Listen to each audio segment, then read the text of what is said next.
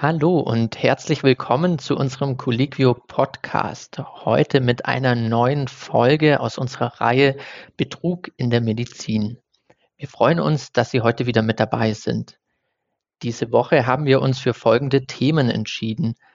Rike Gerd Hamer und die germanische neue Medizin und Gerald Barnbaum, ein Betrüger stiehlt über 20 Jahre lang die Identität eines Arztes. Mit dabei sind Marc Fröhling und Linda Fischer. Mein Name ist Sebastian Schmidt. Wir gehören zu Colliquio, Deutschlands größtem Portal für Ärztinnen und Ärzte.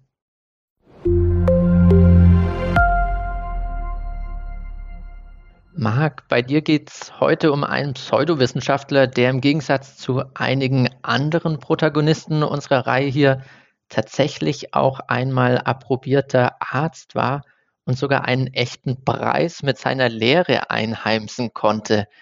Allerdings einen Satirepreis. Dazu aber später mehr.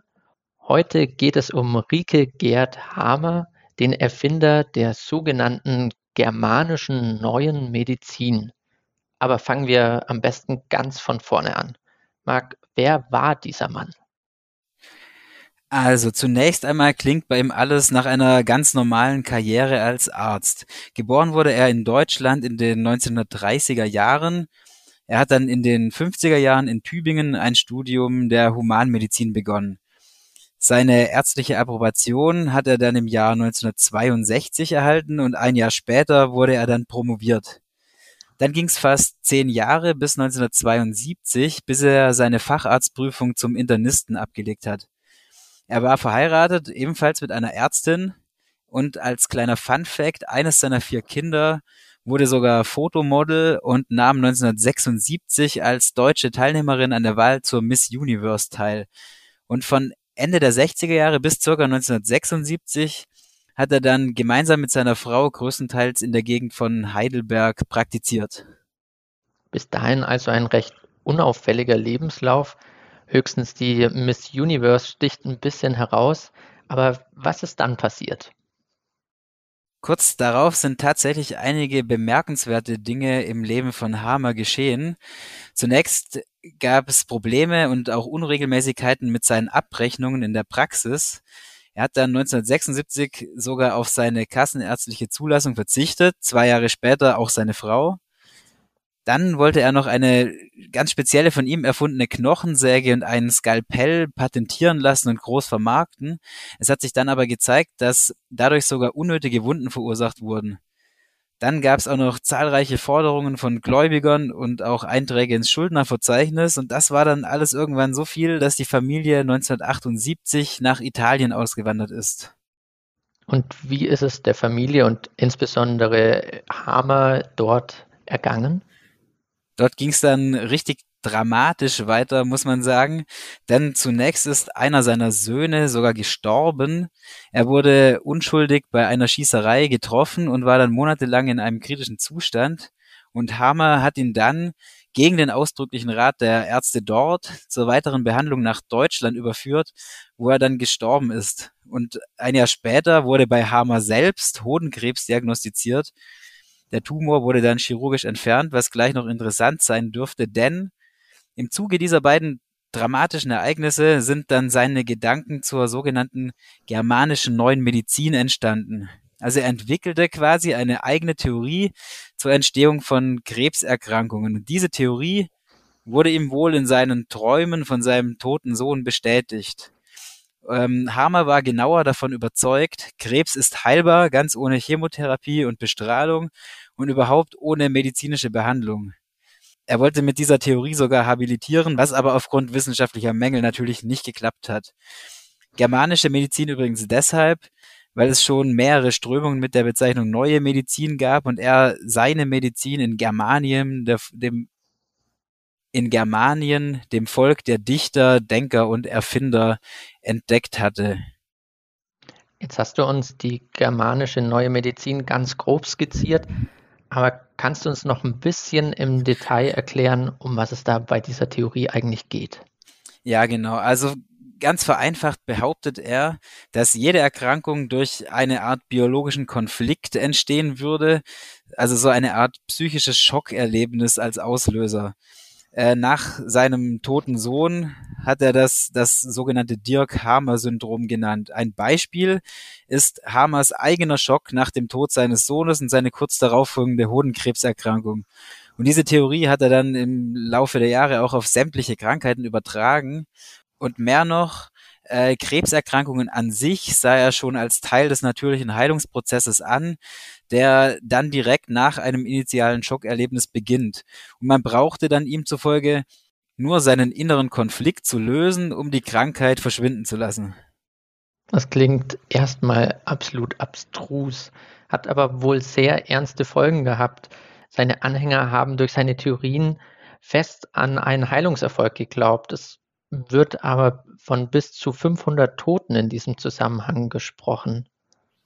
Äh, ja, das stimmt auf jeden Fall. Da sind dann zum Teil austherapierte Krebspatienten dabei gewesen, die ganz verzweifelt nach Heilungen gesucht haben. Aber ich habe bei den Recherchen auch von einem Mann gelesen, zum Beispiel, der nur, sage ich jetzt mal, an einem kleinen Tumor hinter dem Ohr litt 90-prozentige äh, Heilungschance, sagten seine Ärzte. Der Mann war jedoch der germanischen neuen Medizin so verfallen, hat jegliche schulmedizinische Behandlung dann auch verweigert und ist letztlich qualvoll gestorben an einem eigentlich behandelbaren Tumor. Und ganz ähnlich war das dann auch im wohl bekanntesten Fall in Bezug zu Hammer in den 90er Jahren schon. Da war die sechsjährige Olivia aus Österreich an einem auch eigentlich sehr gut behandelbaren Tumor erkrankt. Die Eltern gerieten dann aber an Hammer und verweigerten die konventionelle Behandlung. Und beinahe schon dem Tod geweiht nach einer Flucht ins Ausland und Sorgerechtsentzug wurde das Mädchen dann doch noch operiert und der inzwischen fußballgroße Tumor konnte entfernt werden. Sie hat das Ganze Gott sei Dank dann bis heute noch überlebt. Welche Folgen hatten denn all die, man muss es ja fast Nicht-Behandlungen nennen, für Hammer? Es ging ja schließlich um Menschenleben. Ja, ganz richtig. Äh, schon in den 80ern wurde ihm seine Approbation entzogen und ab den 90er Jahren lagen dann auch immer wieder Haftbefehle wegen Volksverhetzung und Körperverletzung mit Todesfolge in mehreren Ländern gegen ihn vor. Äh, die Strafen hat er dann zum Teil auch abgesessen und ab 2007 hat er sich dann in Norwegen aufgehalten, ganz einfach, weil es dort kein Auslieferungsabkommen mit Deutschland und Österreich gab. Und dort hat er dann einfach weitergemacht, auch eine Art Scheinuniversität gegründet, deren Rektor er war. Und bis zu seinem Tod im Jahr 2017 hat er auch versucht, vor Gericht seine Approbation zurückzuerlangen.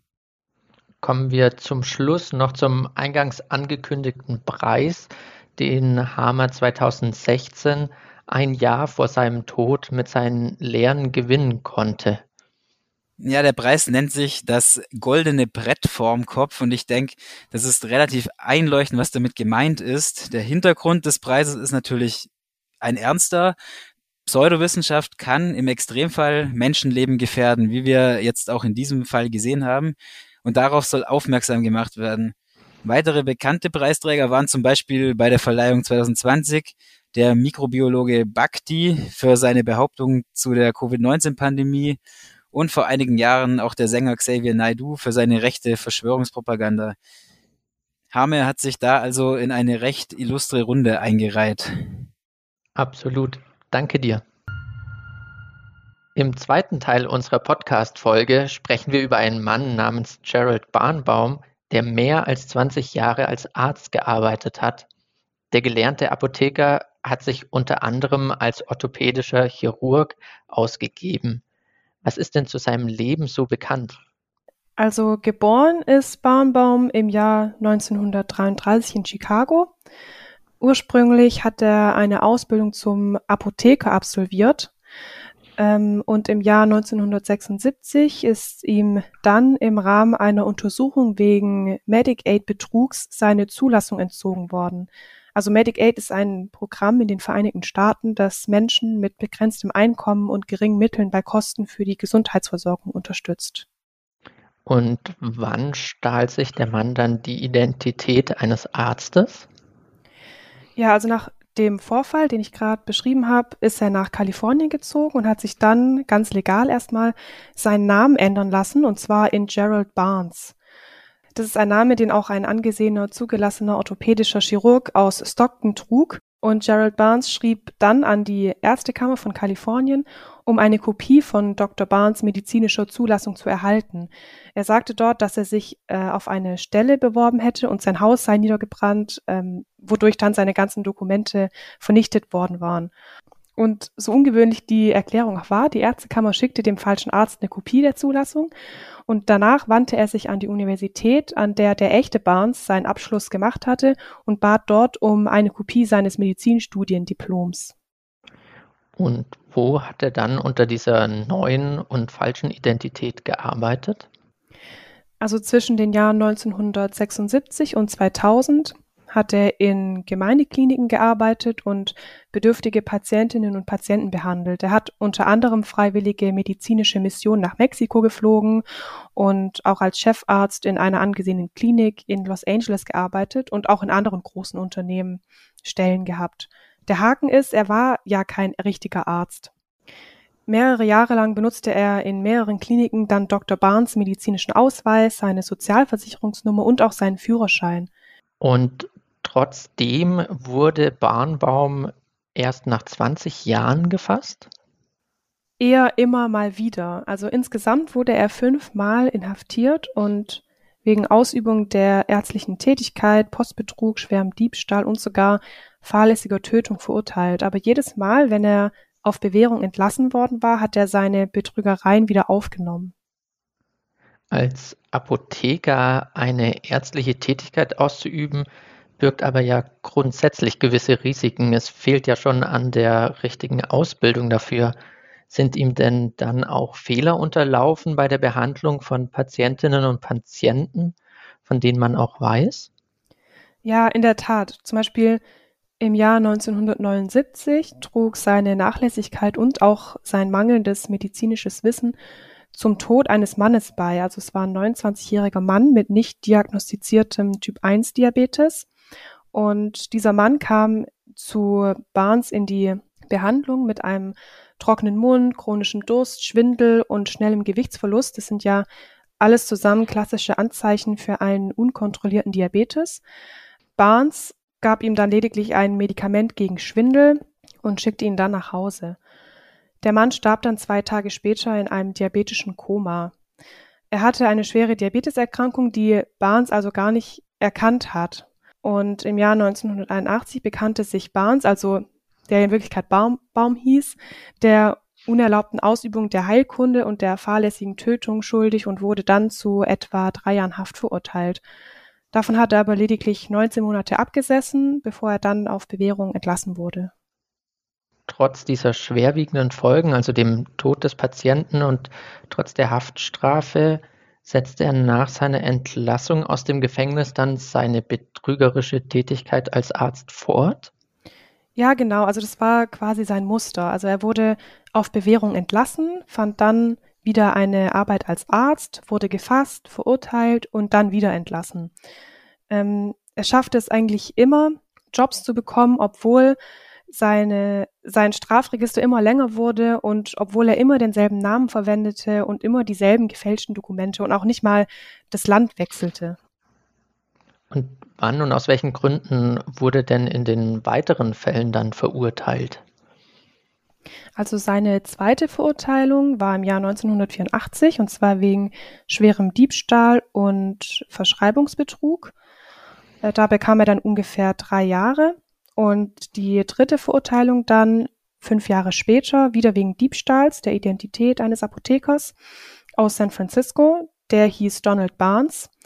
Und äh, er wurde erwischt, als er versuchte, mit dieser falschen Lizenz eine Stelle in einer Apotheke in LA zu bekommen.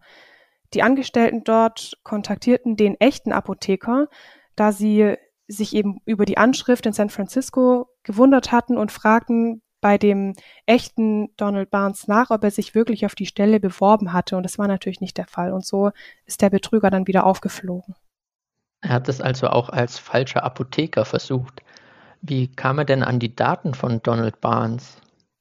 Ja, da ärgert sich der Betroffene anscheinend heute noch über die einfache Art und Weise, wie der Betrüger an die persönlichen Daten gekommen ist. Also Er hat einfach bei Donald Barnes angerufen und gesagt, er sei von der staatlichen Apothekenbehörde und hat darum gebeten, die Sozialversicherungsnummer und die Lizenznummer überprüfen zu dürfen.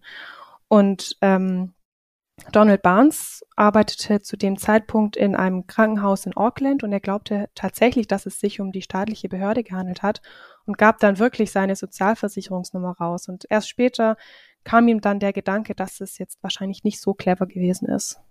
1995 erhielt er ja dann auch noch eine Stelle als Personalarzt bei einer Gesundheitsorganisation in LA, in der auch FBI-Agenten und Menschen anderer Strafverfolgungsbehörden ärztlich untersucht wurden. Was genau war denn dort sein Beschäftigungsfeld? Ja, also dort hatte er dann eine leitende Position als Arzt mit einer beeindruckenden Kundenliste. Also Barnes arbeitete etwa neun Monate lang dort, er stellte Rezepte aus und führte auch Genitaluntersuchungen durch. Und äh, je nachdem, in welcher Quelle man schaut, untersuchte er in einem Jahr so zwischen 70 und mehreren hundert FBI-Agenten. In einigen Fällen hat er aber wohl auch Fehldiagnosen gestellt und auch potenziell kritische Krankheiten übersehen, so zumindest ein FBI-Sprecher. Als er dann in der Klinik festgenommen werden sollte, täuschte er dann zunächst Selbstmordabsichten und dann einen Herzanfall vor. Und später stellte sich aber heraus, dass er bei mehreren Patientinnen und Patienten falsche Medikamente verabreicht hatte, was in einigen Fällen auch schwerwiegende Folgen für die Betroffenen nach sich gezogen hatte. Er wurde dann auf Bundesebene angeklagt und bekannte sich im Jahr 1996 schuldig. Der Richter verurteilte ihn dann zu ganzen zwölfeinhalb Jahren Haft. Wieder erwarten war das aber wohl nicht das letzte Mal, dass die Staatsanwaltschaft von dem Hochstapler gehört hat. Genau, es war nämlich so, dass während einer Verlegung in ein anderes Gefängnis, also von Kalifornien nach Minnesota, ist er ausgebrochen. Vier Wochen später wurde er dann aber gefasst, als er in einer anderen medizinischen Klinik arbeitete. Er wurde dann wegen der Flucht zu einer zusätzlichen sechsmonatigen Haftstrafe verurteilt, die er dann nacheinander mit seiner ursprünglichen Strafe verbüßen musste. In dem Gefängnis in Minnesota verstarb er dann auch mit 84 Jahren. Übrigens ähm, hatte der echte Dr. Barnes mehrere Jahre dann Probleme, seinen Ruf als Folge von diesen betrügerischen Aktivitäten wiederherzustellen. Super, danke dir. Im Übrigen, Barnbaums Fall wurde in mehreren Fernsehserien aufgegriffen, zum Beispiel bei Masterminds und American Greed. Hinweise auf die entsprechenden Folgen finden Sie in den Show Notes. Und das war es dann auch schon wieder für diese Woche. Die Quellen zu den hier vorgestellten Themen finden Sie wie immer unter diesem Beitrag. Wenn Sie uns nicht verpassen wollen, dann abonnieren Sie uns doch gerne auf iTunes, Spotify, Amazon Music oder Deezer. Sie sind Arzt oder Ärztin und noch nicht bei Colliquio registriert? Dann melden Sie sich gerne kostenlos an und lernen die Plattform kennen. Dieser Podcast wird produziert von der Colliquio Medizin Redaktion. Aufgezeichnet wurde am 1. September 2022. Redaktion Marc Fröhling, Dr. Linda Fischer und Sebastian Schmidt